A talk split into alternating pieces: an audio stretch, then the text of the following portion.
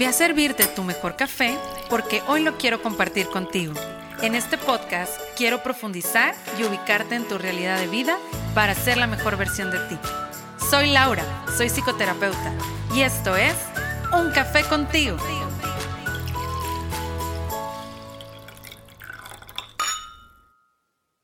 Hello, hello, mis cafeteros. Bienvenidos una vez más a este episodio número 102 de Un Café Contigo. Hoy andamos con toda la energía y con toda la actitud en este martesito que sé que les va a gustar mucho el episodio que traemos el día de hoy. Porque vamos a hablar de la teoría del apego, una teoría que fue desarrollada desde hace mucho tiempo por uno de los psicólogos, John Bowlby, que habla acerca de cómo nos fuimos relacionando desde que estábamos chicos y cómo esto afecta en nuestra adultez y nuestras relaciones. Así que para esto nos acompaña el día de hoy Patricia Aguilar. Ella es psicoterapeuta gestalt y actualmente es parte del equipo de Laura Cárdenas Psicoterapia. Para mí es un honor que ella nos acompañe, que ella comparta sus conocimientos y hoy pues es un tema muy psicoeducativo que te va a ayudar a conectarte contigo y con tu entorno. Y te recuerdo que para poder disfrutar de este episodio de la mejor manera puedes acompañarlo con un cafecito llamado Nativo Café. Un café 100% mexicano que además tenemos código de descuento mencionando un café contigo. Así que vamos al episodio, espero que lo disfrutes mucho y te recuerdo que Patti es parte del equipo, así que si al final te interesa agendar una cita, con todo gusto lo puedes hacer en mi Instagram, ya sea en un café contigo o en sic.lauracárdenas. Vamos al episodio.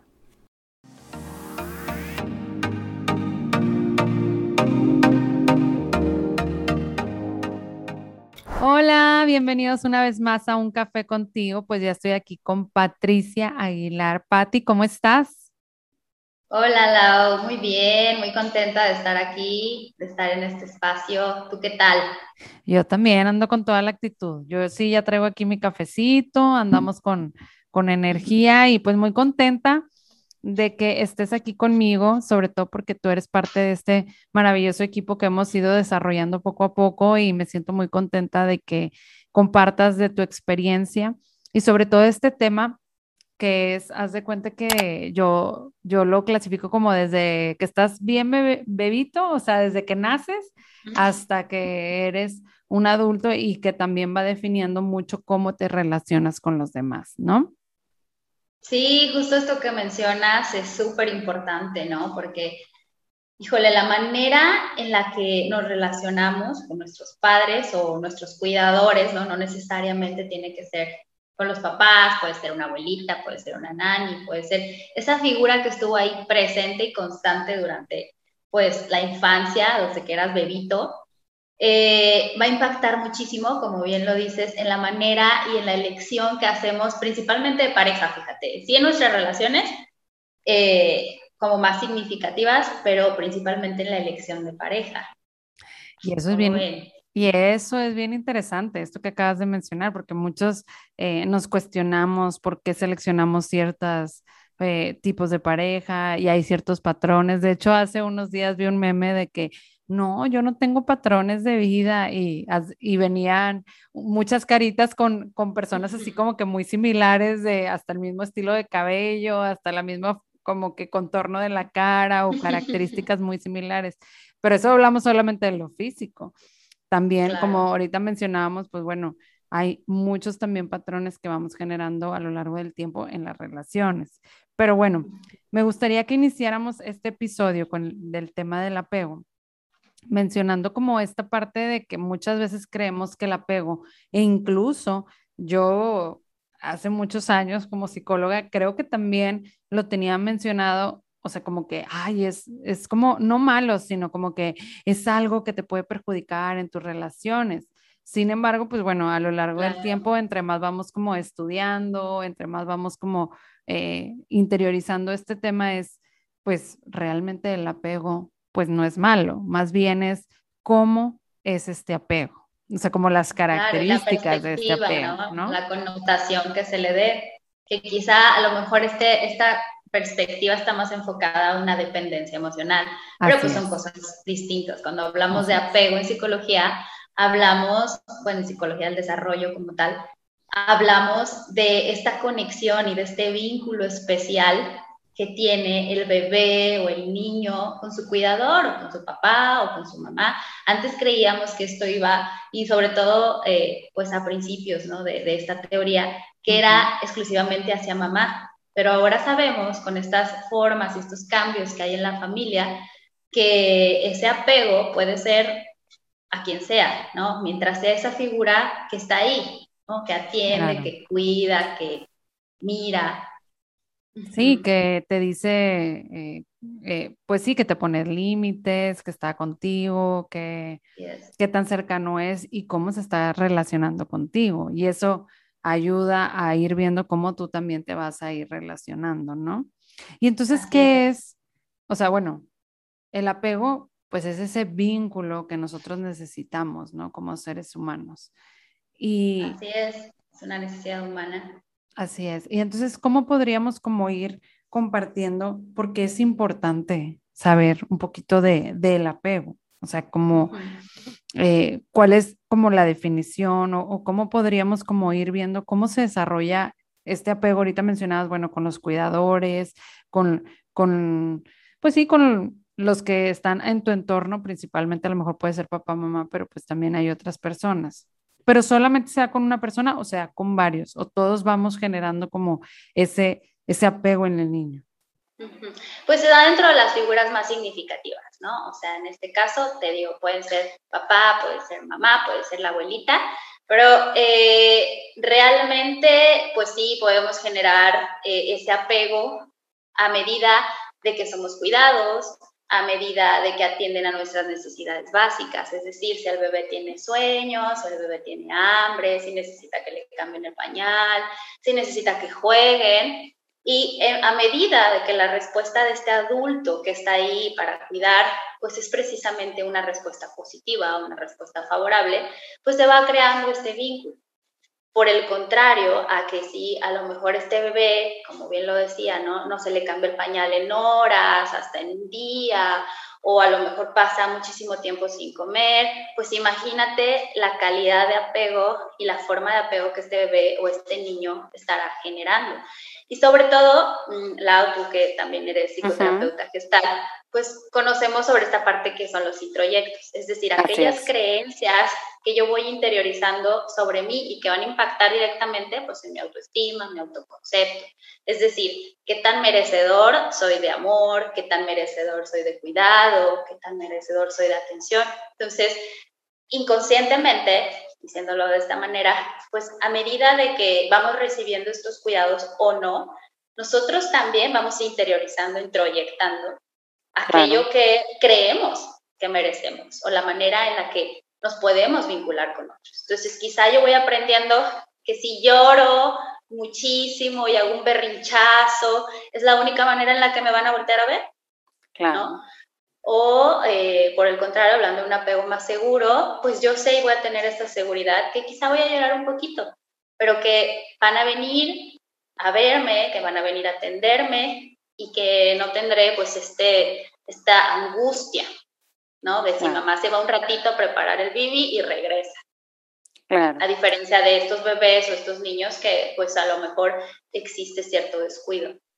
Sí, y fíjate que es bien interesante porque eh, yo ahorita venía también pensando en, en cómo eh, desde que estamos muy chiquitos, o sea, el, el que cubran nuestras necesidades básicas va generando estas necesidades emocionales.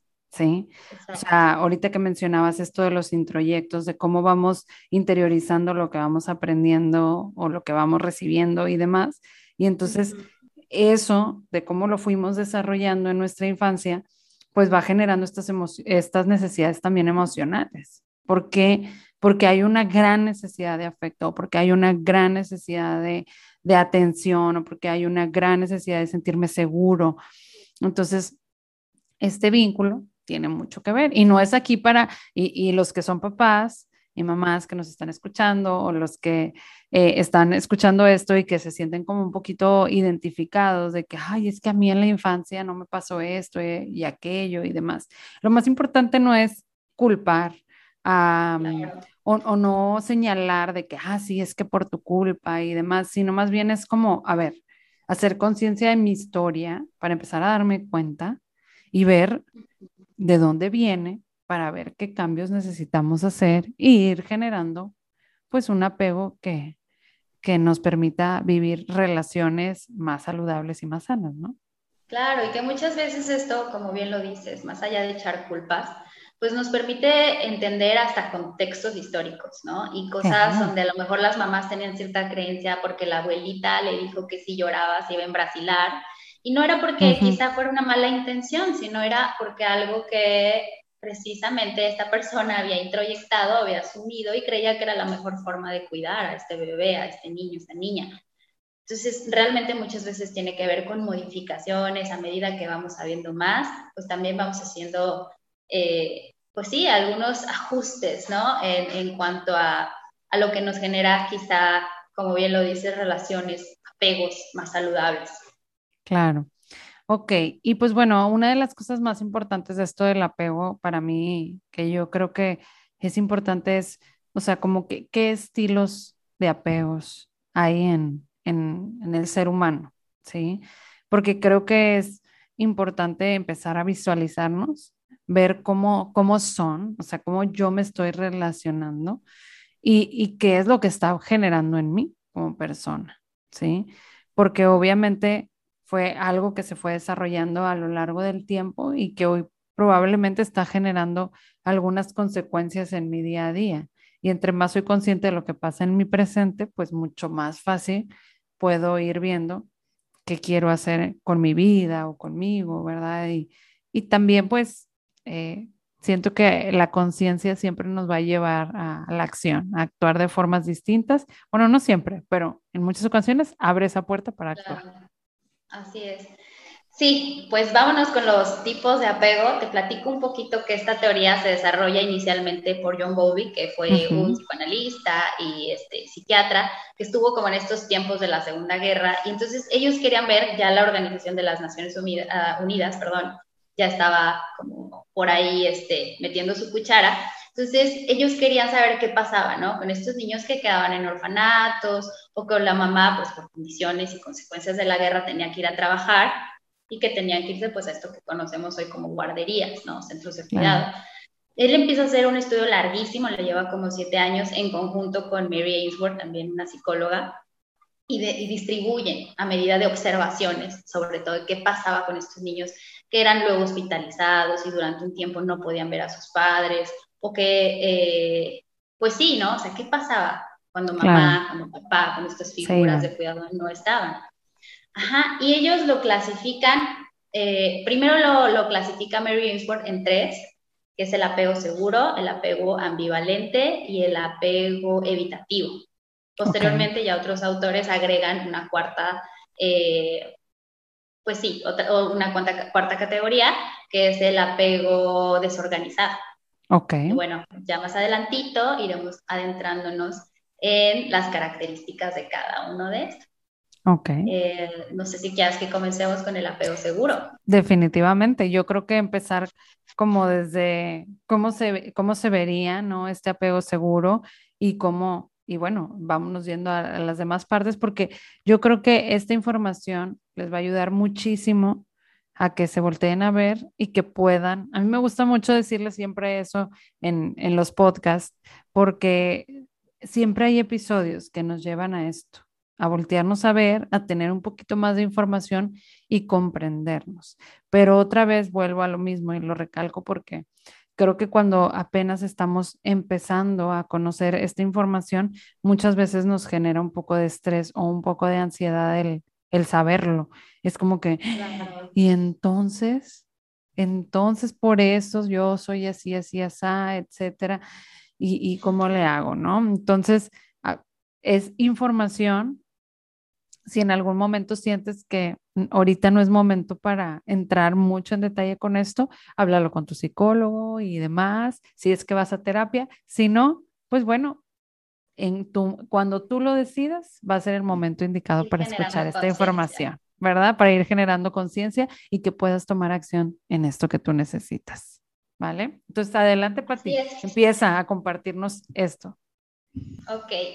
Bueno, pues el apego seguro, como creo que ya el nombre bien lo dice, es un apego que atiende principalmente a las necesidades emocionales y físicas de este niño, de esa niña, ¿no? O sea, no solamente queda en que necesite comer o que necesite vestido, que necesite hogar, sino que también se da espacio a la expresión de emociones, se da espacio al juego, a la convivencia, a la mirada, ¿no? Y no quiero decir con que ya lo volvió a ver, sino realmente que está ahí atento a esas necesidades, ¿no? Y que puede este, buscar consuelo de sus papás. Esto es bien importante. Ese niño va a buscar, o sea, tú lo vas a ver que se va a caer ahí en la fiesta y a lo primero que va a buscar es a la mamá, al papá, a esa figura con la que él se esté identificando. ¿No? se va a ir con el extraño o con la mamá del amiguito, se va a ir con mamá, se va a ir con papá. Eso nos está hablando de que tienen una, conexión, por así decirlo, un vínculo importante donde él se siente seguro. Eh, y bueno, esta parte del juego también yo la recalcaría muchísimo, ¿no? Por eso precisamente en psicoterapia usamos el juego, porque es una manera de conexión súper importante con los niños eh, y con las niñas. Es, este, una manera en la que podemos realmente establecer este vínculo, porque es su manera de hablarlo, ¿no? Con un niño en psicoterapia no nos vamos a poner a, a dialogar de la misma manera que lo hacemos con un adulto. Adulto, claro. Lo hacemos a través del juego, porque de esta manera ellos pueden expresar su angustia, pueden expresar sus miedos. Y esta es una manera muy bonita, ¿no? En que papás y mamás pueden conectar con estos niños y fortalecer este vínculo, destinando a lo mejor ratitos de juego al día, eh, a la semana, ir haciendo las actividades favoritas que ellos tengan, darse ese tiempo. Creo que eso, eso genera mucho. Y obviamente los límites, bien lo dijiste, ¿no? No nos lo vamos a pasar en el juego cuando a veces pues tenemos una rutina diaria. Los límites también son una forma de voltear a ver y son una forma de decir, aquí estoy, te veo y, te procuro y atiendo esto que tú necesitas, ¿no? Soy una figura de, de, cuidado y eso también, esta figura pues requiere una figura fuerte. No quiero decir fuerte con una figura agresiva, no, una figura sólida, una figura que está ahí, que te acompaña, una figura adulta. Claro. Sí, por eso cuando, por eso les decimos mucho a los padres de familia que trabajen mucho en ellos mismos también, ¿verdad? Porque entre, entre más eh, te conoces, sabes cómo eres, sabes cuáles son tus áreas fuertes, tus debilidades, tus, tus talones de Aquiles, le digo yo, y, y, y sabes pues dónde, dónde necesitas trabajar. Entonces, eso hace que esa figura de adulto sea pues mucho más sólida y que haya mucho más responsabilidad en esta decisión que uno toma de, de tener un hijo, ¿verdad? De acompañar a, los, al hijo. Fíjate, ahorita se me vino eh, a la mente una experiencia donde aquí con mi, con mi sobrina estamos jugando y demás, y entonces hubo algunas conductas que ella hizo que así mi mamá le llamaron la atención, a la abuela. Y entonces ya ahí va y le pregunta a su mamá, oye, es que, es que cuando estábamos jugando hizo esto, ¿no? entonces, este, habrá, o sea, como que pasó algo o así. Y entonces, realmente esto sucede como de manera muy natural. O sea, a veces, o sea, no es como que, que tengas que ser psicólogo, saber mucho, pero sucede mucho de manera natural. O sea, que empieza a ver así como, a ver, o sea, como que de dónde aprendió, ¿verdad? Que, eh, hacer esta, esta torre o a empezar a hablar acerca de, o, o, hacerle de cierta manera, o sea, dónde lo vio, dónde lo aprendió, dónde, o sea, entonces creo que es algo que normalmente cuestionamos, ¿no? Entonces, como entre más estamos como al pendiente de esas necesidades, no sobre al pendiente, pero sino al pendiente de esas necesidades, va a ser pues muy, muy importante para el desarrollo de los niños, ¿no? Sí, mencionas algo interesante, no sobre al pendiente, que ya luego veremos que también tiene relación con otro tipo de apego, ¿no? Así es. Pero sí, precisamente eso, ¿no? O sea, si yo doy espacio a que mi hijo se sienta, pueda sentirse triste y se sienta libre de sentirse triste y sepa que lo voy a acompañar y que voy a estar ahí, o que puede enojarse, obviamente enseñándole maneras asertivas de, de expresar este enojo, eh, y que voy a estar ahí y lo voy a seguir amando, ¿no? Porque luego ya sabemos las típicas frases, ¿no? Mira, si sigues llorando te voy a regalar con el policía o le voy a decir a la señora que te lleve. Entonces, desde ahí yo sé que son cosas que, que quizá a veces ni analizamos, ¿no? Como que vamos repitiendo porque lo escuchamos todo el tiempo, pero que, híjole, van dejando estos mensajes poco a poquito de, yo no puedo llorar porque entonces está mal y no es válido que llore o que me sienta triste y al, por el contrario, o sea, hasta me van a andar regalando. Entonces, solamente prestar atención a eso que decimos, ¿no? Porque es la manera en la que pues vamos a generar esta seguridad ante la vida adulta, que ya veremos también cómo impacta, ¿no? Un adulto con un apego seguro, pues es este adulto que eh, va a tener una mayor regulación emocional. O sea, va a saber qué onda con sus emociones, va a saber que no pasa nada y que son temporales y que él mismo será esa base segura que en algún momento ese adulto en su infancia fue. Claro. Que puede encontrar esa tranquilidad en sí mismo. Eh, puede disfrutar de su soledad, por ende, obviamente también disfruta de sus relaciones, no quiere decir que está aislado todo el tiempo, sino que disfruta de sí mismo y disfruta de las relaciones con otros. Por lo general, son personas que tienden a tener relaciones estables, relaciones seguras, relaciones eh, saludables, sobre todo. Eh, y este, que también desarrollan mayor empatía, precisamente porque esta empatía se le fue dada, ellos también tienden a ser adultos empáticos ante otras realidades y ante otras situaciones. Fíjate, bien interesante el, empezar a verlo así. Y, y que también una de las cosas que, es importante dejar muy, muy claro es que, o sea, el apego seguro sí se va desarrollando durante la infancia, pero también se puede desarrollar en la adultez. O sea, sí se puede desarrollar a través de un proceso, o sea, ahorita decías, pues bueno, o sea, es un adulto empático, o sea, con, con mayor autoestima, como mucho más responsable de sí mismo y todo, y, y, el hecho de que, bueno, pues no lo hayas vivido en la infancia no significa que no, no lo pueda hacer en, en, en el adulto, ¿no? También, o sea, que también se puede desarrollar. ¿no? Todo el destino, ¿no? Esa, exactamente, o sea, porque vamos a pasar a los otros y entonces todos así, eh, pues la verdad es que muchos de nosotros hemos vivido el otro también estilo de los estilos de apego, ¿no? Entonces de que entonces ya viví ese, ya estoy destinado a la condena, pues no, ¿verdad? Entonces es importante dejarlo claro desde ahorita. Sí, y fíjate que bueno, por supuesto el trabajo personal y aquí echándole porras a la psicoterapia precisamente nos permite, ¿no? Ir desarrollando y construyendo un apego distinto pues hacia conmigo mismo muchas veces eh, pues esta parte, ¿no? Tiene muchísima relación con las heridas de la infancia. Entonces, a medida de que vamos sanando estas heridas, de que las vamos a ir tocando, apapachando, pues vamos comprendiendo mucho de nosotros y esto nos permite generar otro tipo de vinculación. Claro, sí, definitivamente, como decías, las heridas tienen mucho que ver con, eh, pues sí, o sea, dependiendo del apego que tienes, son las heridas que también se van desarrollando.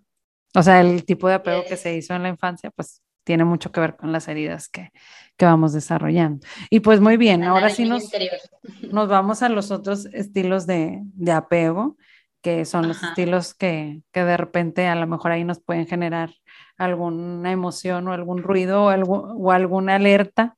Entonces, pues vamos a hablar de ellos y también de cómo, cómo los podemos visualizar. Claro, bueno, el siguiente tipo de apego, que ya entraría dentro de los apegos inseguros, pues es el apego ambivalente. Y es precisamente tal cual el nombre lo dice, pues es un apego un tanto confuso, ¿no? Muchas veces está esta disponibilidad por parte del cuidador o, del adulto, eh, sobre todo en la parte como de, del alimento, del vestido, de la escuela, pero hay muy poco espacio a la parte emocional, ¿no? Las necesidades afectivas como que luego están un poquito descuidadas, en donde muchas veces pues precisamente no saben qué hacer con esto, estos miedos o este enojo esta tristeza que pasa con el niño, entonces como que se dejan un poquito de ladito. Es, es difícil que encuentren consuelo en, los papás, es como, como que son estos niños que luego tienden a, crecer rápido, ¿no? Como adultitos. Y este, y, les cuesta, ¿no? en esta parte sentir ese confort. Y por otro lado, también lo podemos observar en niños que tienen muchísimos miedos, ¿no? Aquí viene esta parte de la sobreprotección, ¿no?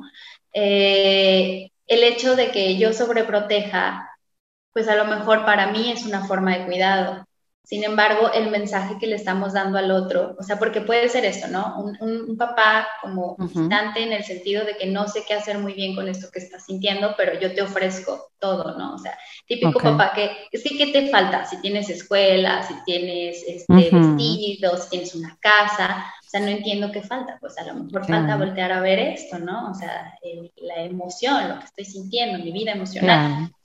Y por otro lado, eh, aquellos adultos que sobreprotegen, ¿no? Y el mensaje, vuelvo a esto, es, pues tú no eres capaz, ¿no? A ver, yo... Eh, yo te resuelvo.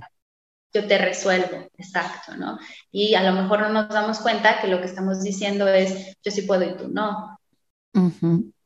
Ok. Y desde aquí es como ir creciendo en esta inseguridad, en esta ambivalencia de decir, híjole, es que si yo, yo solito contra el mundo, pues nunca, ¿cómo? ¿No?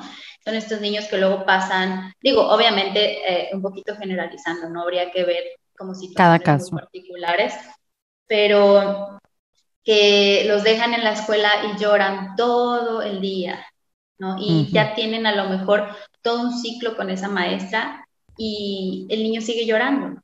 Y es como bien difícil generar esta separación saludable, por así decirlo, porque quizá el niño con un apego seguro pues iba a llorar 5 o 10 minutitos y luego se pone a jugar y sabe y tiene esa certeza de que mamá y papá van a regresar, pero el otro niño o este niño que está dentro de un apego ambivalente no lo sabe con certeza, ¿no? Tiene siempre esta incertidumbre como de, ¡Ah!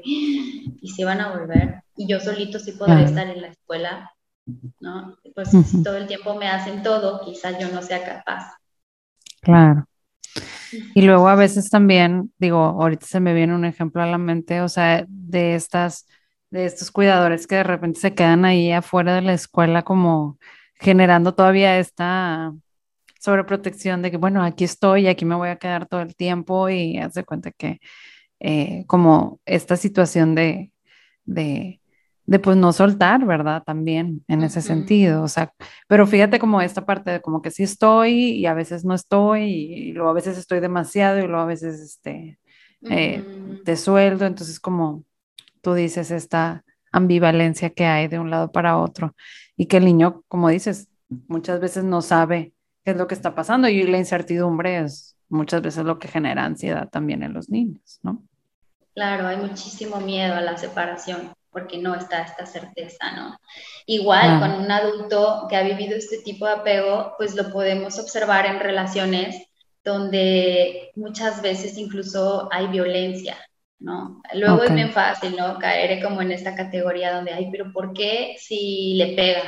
¿Por qué la, la, trata o lo trata súper mal? Sigue ahí, ¿no? O sea, y a veces entendiendo de dónde viene, pues sabemos que no es tan fácil como parece para la persona, porque en realidad tiene no miedo, pavor a que lo abandonen, ¿no? Porque ah. quizá en otro momento de su vida fue abandonado emocionalmente, quizá físicamente no, quizá también, ¿eh? Luego hay historias en este, en este sentido de un abandono, ¿no? De que eh, papá o mamá se fueron, y, y, digo, no siempre físicamente, quizá emocionalmente. Así es. Entonces, eh, hay sentimientos de insuficiencia también, no digo, todos los tenemos de alguna manera, pero estos digamos que son excesivos, en el sentido de que necesitan constatar repetidamente que esa persona los quiere o que son guapos o guapas, ¿no? Si me veo bonita, no me veo bonita, si tengo buen cuerpo, no tengo buen cuerpo.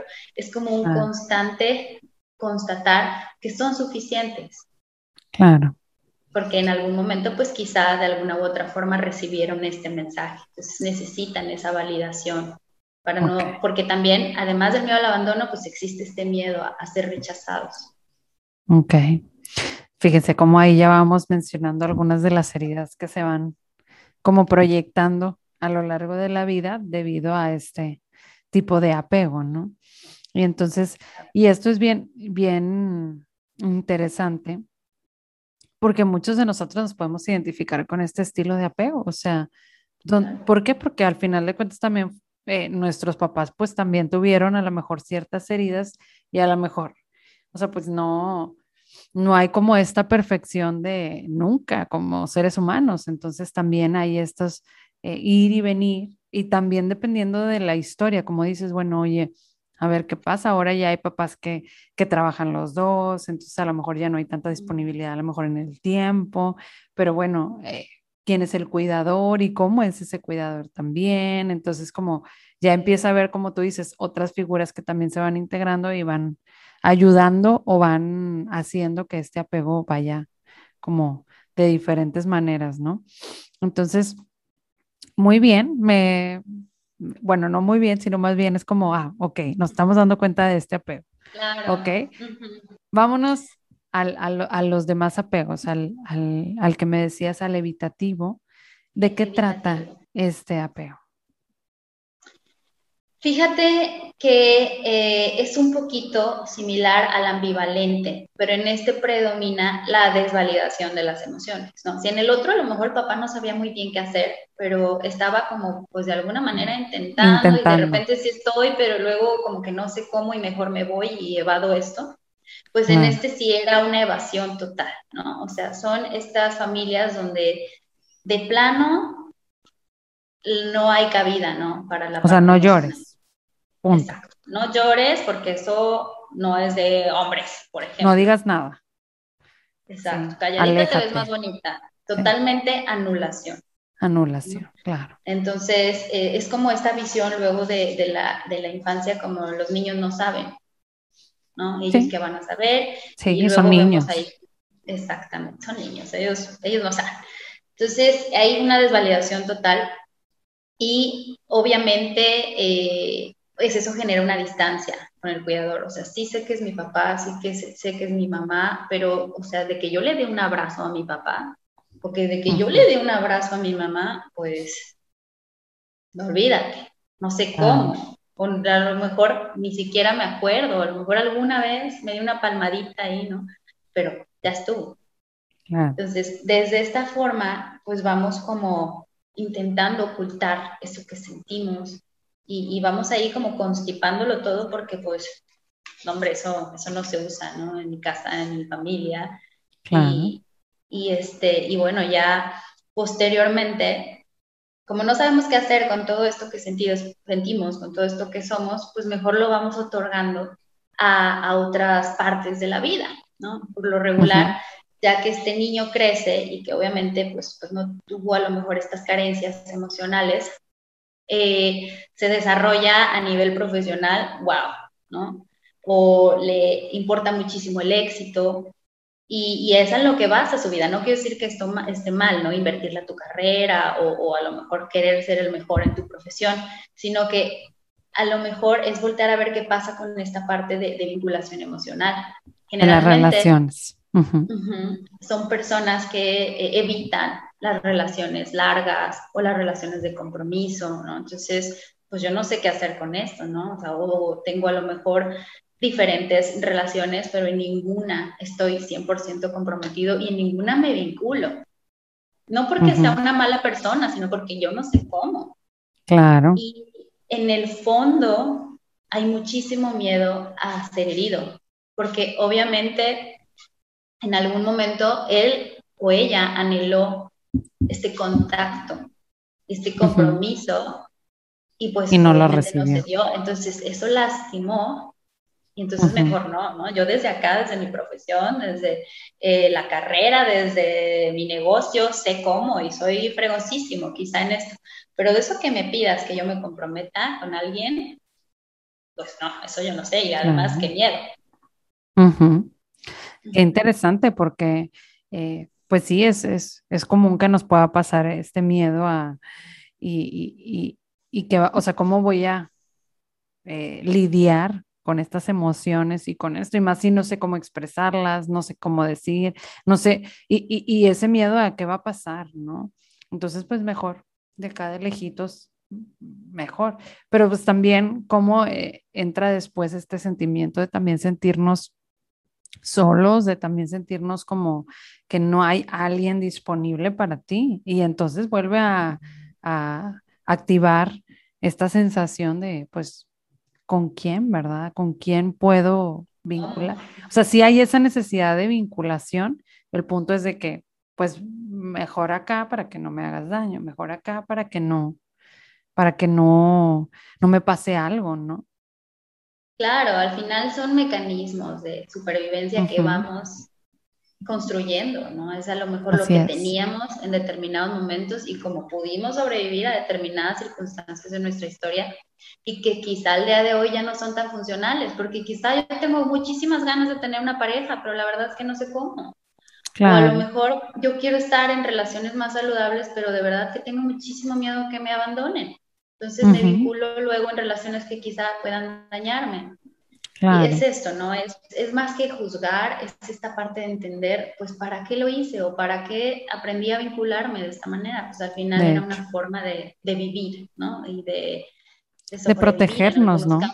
Así es, de cuidarnos. Digo, al final de cuentas, nuestro ser dice, ok, no me dieron esto, pues entonces o sea, entra el sistema de, de, conservación de uno mismo y dice, ok, entonces me tengo que quedar así porque, este, entonces a lo mejor ya nadie te lo puede dar, ¿sí? Entonces así nos quedamos.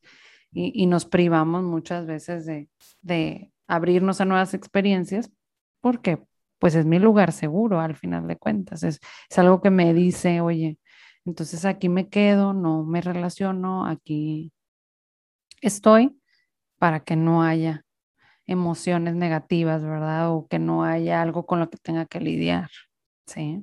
Así es. Emocionalmente. Pues muy bien. Y el, bueno, ahorita mencionabas que estos dos, pues bueno, ya se habían desarrollado desde hace mucho, pero luego después se agregó el apego desorganizado. Ese como que digo, así como desorganizado es como una palabra muy fuerte de, de mucho, en muchos sentidos, pero ¿a qué se refiere este estilo de apego? Bueno, pues sí, e, en efecto, ¿no? Es que hubo una desorganización en, esa figura que yo encontraba como apoyo, pero a la vez no, porque quizá un día me decía que me quería, o no un día, en un instante me decía que me quería y al otro a lo mejor me daba un zape tremendo, ¿no? Aunque yo era un bebecito. Suena muy fuerte, pero regularmente en este tipo de apego encontramos patologías o psicopatologías, trastornos mentales por parte de estos cuidadores primarios, ¿no? Entonces, eh, eh, pues de aquí otra vez la importancia, ¿no? De, voltear a ver la salud mental para también, estando bien nosotros, poder ofrecer y generar vínculos, pues, saludables. Estos niños, eh, pues, encontraban una fuente de protección, pero de amenaza a la vez. Entonces, quizá eh, hubo algunas situaciones de maltrato, de abuso eh, en todas las vertientes, abuso sexual, ¿no? Donde imagina la confusión de un niño cuando a lo mejor es abusado sexualmente por su papá o por su abuelito, ¿no? Porque es como, pero ¿cómo, no? o sea, si él está haciendo esto, pues es porque me quiere. Entonces, mi papá juega conmigo al fútbol, o no sé, me compra mi muñeca en Navidad. O sea, si hace esto que me parece tan confuso y tan extraño, quizá es que me, que me quiere, pero a la vez me lastima y es algo que, pues que veo que quizá no está bien. Entonces, imagina este grado de confusión, ¿no? Muchas veces, eh, pues derivado de, de alguna enfermedad mental, este tipo de niños tienen que asumir un rol parental. Es decir, hacerse responsables, sí. Exacto. O con quien vivo, quien es mi cuidador, no, no puede, no sabe, no está en sus posibilidades cuidarme. Entonces, pues son estos niños que a lo mejor tienen que trabajar desde los chiquititos eh, para mantener a la familia o para fue para múltiples situaciones, ¿no? Este, no quiero decir que, que, todos los niños que a lo mejor tuvieron que trabajar en su infancia vivieron estas condiciones, pudieron ser otras condiciones distintas, ¿no? A lo que quiero llegar es que tienen que asumir un rol de cuidador, de adulto, cuando es un niño, porque nadie más en casa lo puede hacer. Así es. Y a lo mejor tiene que cuidar de todos sus otros hermanitos. También hay, este, eh, pues con abuso de sustancias, ¿no? Puede pasar cuando a lo mejor, pues yo necesito, ¿no? Que jueguen, que me ayuden, que me lleven a la escuela, pero pues a lo mejor mi cuidador está ahogado en el otro cuarto. Ok. ¿Quién lo va a hacer? Pues yo. O está mi hermanita chiquita que tiene hambre, yo voy a hacer la comida. o agarro algo ahí. Y hay una mezcla, sí, exacto, lo que encuentro, ¿no? Hay una mezcla de comportamientos tanto evitativos como en el pasado, donde no se muestra el afecto, no se da cabida, y también de resistencia y muchas veces también como de, de, dependencia de alguna manera, ya no tanto como de apego, porque pues obviamente si vemos este tipo de conductas de dependencia, quizá, quizá no está todo escrito, claro. vamos a tomar este tipo de caminos, ¿no? Entonces, estos niños, pues que vivieron dentro de, esta, este tipo de, de situaciones, eh, pueden presentar tanto en la adolescencia, bueno, en la misma niñez se puede observar, pero algunas conductas agresivas, conductas de riesgo, relaciones patológicas. Eh, muchas veces, fíjate, esto es súper interesante, ¿no? Eh, podemos como asumir la agresión o la violencia como una forma de cariño. Como fue lo que yo recibí, entonces yo te pego porque te quiero. Claro, sí.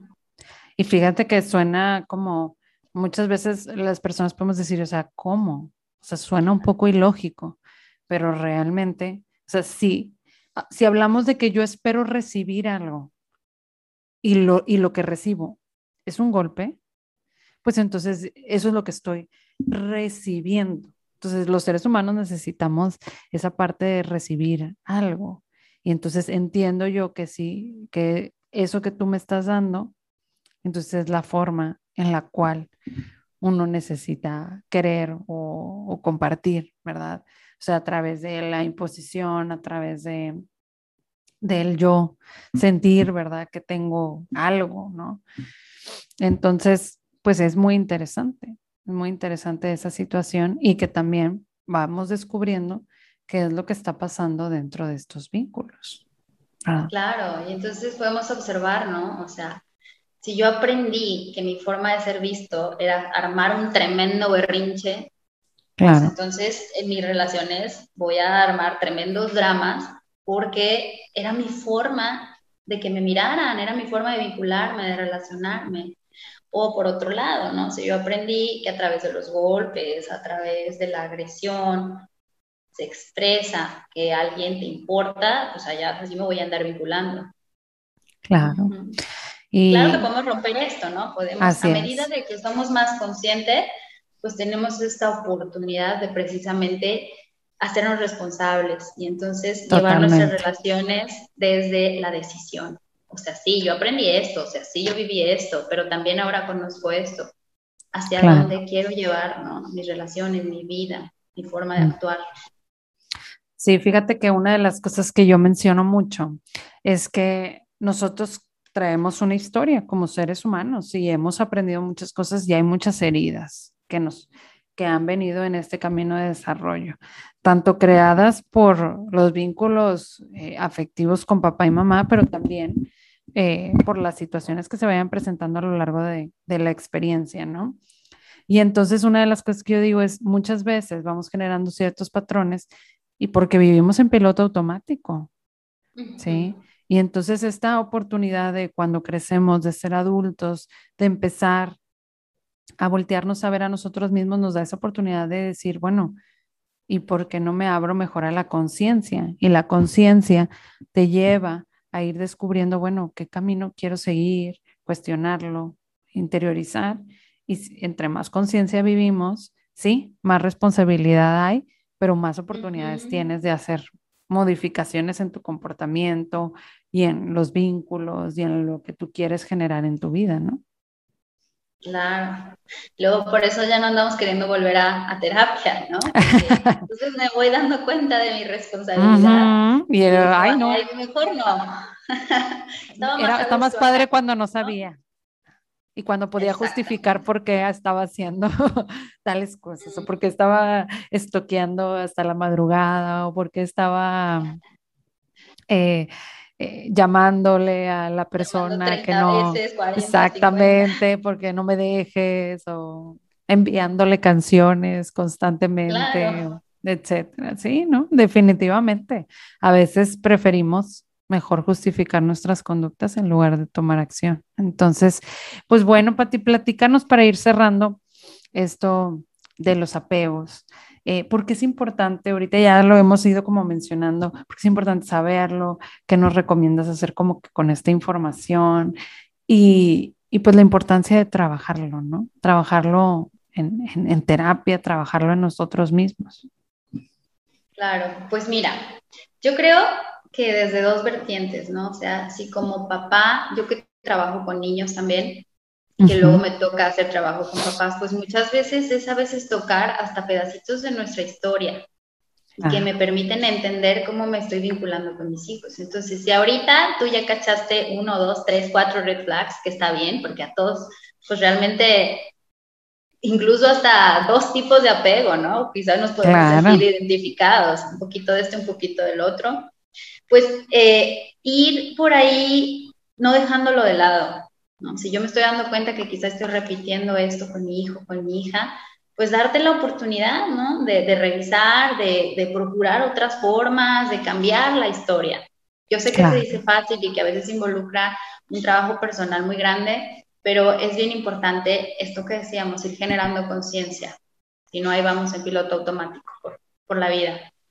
Eh, y por otro lado, si no tengo niños, no tengo niñas, sin embargo, puedo voltearme a ver como un adulto que se vincula con otros, como decíamos bien, una necesidad social básica. Pues también, ¿no? Poner ahí ojito en, en qué onda, entender un poquito más de dónde viene y hacia dónde quiero llegar. ¿no? A lo mejor me estoy vinculando desde este de apego ambivalente, pero me gustaría solidificar a lo mejor mi autoestima, porque de ahí se derivan muchas cosas, mi autoconcepto y cómo a lo mejor me estoy vinculando con tal o cual persona, pues creo que nos permite, ¿no? Verlo más como, como una herramienta ah. para podernos autoobservar y analizar, que al final esto es bien importante. Muchas veces le, sacamos, pero, pero es importante hacer este, así como hacemos análisis de mercado cuando vamos a poner un negocio, pues hacer análisis personal cuando nos vamos a vincular con Fíjate que una de las cosas que yo admiro de algún, una de las cosas importantes, o sea, que está pasando en, o sea, en la actualidad, es que yo me estoy dando cuenta que a consulta, a terapia, vienen con ya esta información. O sea, me estoy dando cuenta de que ya vienen las personas con esta información de que, oye, es que yo he descubierto que tengo tal herida, o me identifico con esto, o me identifico con, con este estilo de apego. O sea, ya empiezan a tener esta información y eso, no saben, da una apertura súper importante dentro del proceso. Solamente tenerlo conciencia o solamente tener la información identificar, bueno, me identifico con esto. A lo mejor y puede ser que sea otra herida, o a lo mejor puede ser que sea otra cosa, o a lo mejor sean las dos o más o, y demás, pero ya por lo menos ya hay esa apertura y eso te da un sinfín de oportunidades para trabajar en ti mismo y creo que eso es bien importante. Pues muchas gracias, sí. ¿Querías decir algo más, Pati? Adelante. Gracias, Laura.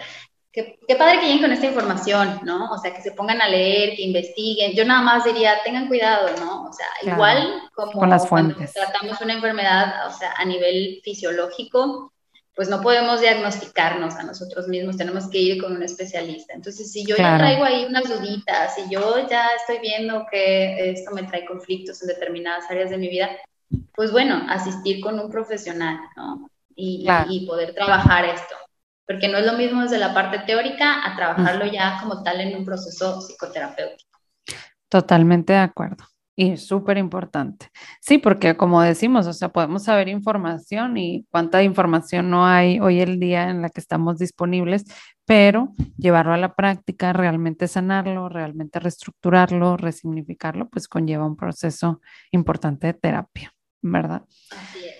Pues muy bien, Pati, pues muchas gracias por estar el día de hoy aquí conmigo, compartiendo. Te agradezco mucho que eres una de de las personas que está dentro de este equipo maravilloso de Laura Cárdenas Psicoterapia. Te agradezco que estés aquí y que vengas a compartirnos un poco y mucho de tu experiencia. Entonces, compártenos dónde te pueden encontrar las demás personas si te escuchan, eh, para que también vean tus redes sociales, lo que compartes y demás. Y pues bueno, aquí también Patti está disponible para consultas. Pueden hacerlo, nada más aquí mandándonos un mensajito. Sí, no, pues gracias a ti por invitarme a este espacio, por ser, pues sí, por también darme la oportunidad de formar parte de tu equipo, estoy muy contenta. Y como ya lo dijo Laura, pues pueden encontrarme a través de Laura Cárdenas Psicoterapia, por ahí pueden contactarme. Y en mis redes sociales, Instagram, eh, me encuentran como sic.patricia-aguilar. Muy bien. cualquier cosa ahí por mensaje directo, este, comentarios, lo que, quieran, ahí podemos este, hacer contacto. Pues muchas gracias, Patti, por estar aquí. Patti trabaja con niños, con, trabaja también con adolescentes y con adultos, entonces ella tiene mucha experiencia ya a lo largo de, de su camino y trayectoria. Entonces, pues bueno, muchas gracias por estar aquí. Yo espero que, bueno, más bien, no va a ser la única vez que vamos a estar aquí compartiendo. Y pues bueno, Sí, así es, porque ya sabes, aquí este también es tu espacio, este espacio de las dos, y pues te agradezco mucho que hayas estado en este episodio. Muchas gracias, Patti. Gracias a ti. Y pues bueno, pues muchas gracias a todos los que nos estuvieron escuchando. Recuerden de seguirnos en arroba guion bajo un café contigo y también en arroba cárdenas para más contenido de valor y para tu bienestar. Y nos vemos y esto fue un café contigo. Hasta luego. Bye.